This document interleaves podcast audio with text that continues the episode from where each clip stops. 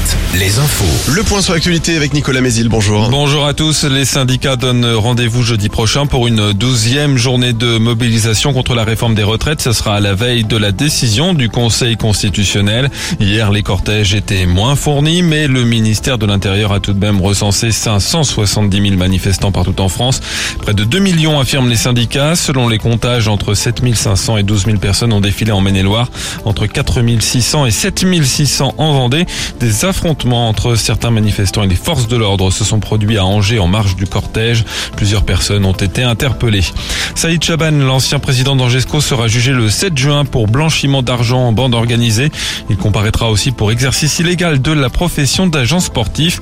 Un deuxième procès attend Saïd Chaban une semaine plus tard dans une affaire d'agression sexuelle.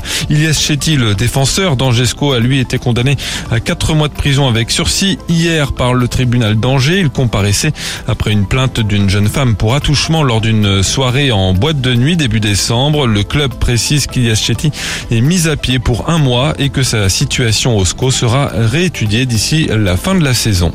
80 millions de doses de vaccins contre la grippe aviaire ont été précommandées, annonce le ministère de l'Agriculture qui précise qu'une stratégie opérationnelle sera mise en place d'ici cet été. Les autorités souhaitent vacciner les volailles à l'automne pour éviter une nouvelle épisodie et l'abattage de millions d'animaux comme c'était le cas ces deux dernières années.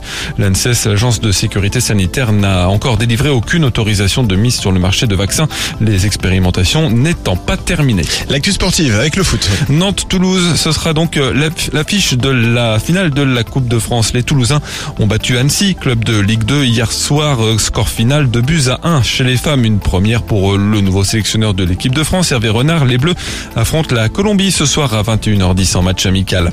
En basket de la Pro au programme, Angers joue à domicile contre Quimper en National 1. Match à l'extérieur pour les Sables d'Olonne à pont de et pour Chaland à Besançon. En cyclisme, Brian Cocard s'est imposé hier sur la troisième étape du région Pays de la Loire Tour. Il prend ainsi la tête du classement général. À noter que l'angevin Jason Tesson a abandonné avant l'arrivée à Mayenne. Il avait été victime d'une lourde chute avant-hier.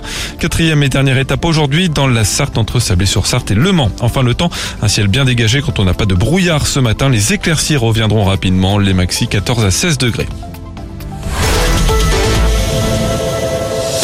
Alouette, Alouette, le 6-10, le 6-10 de Nico et Julie. Nico, est-ce que tu connais le point commun entre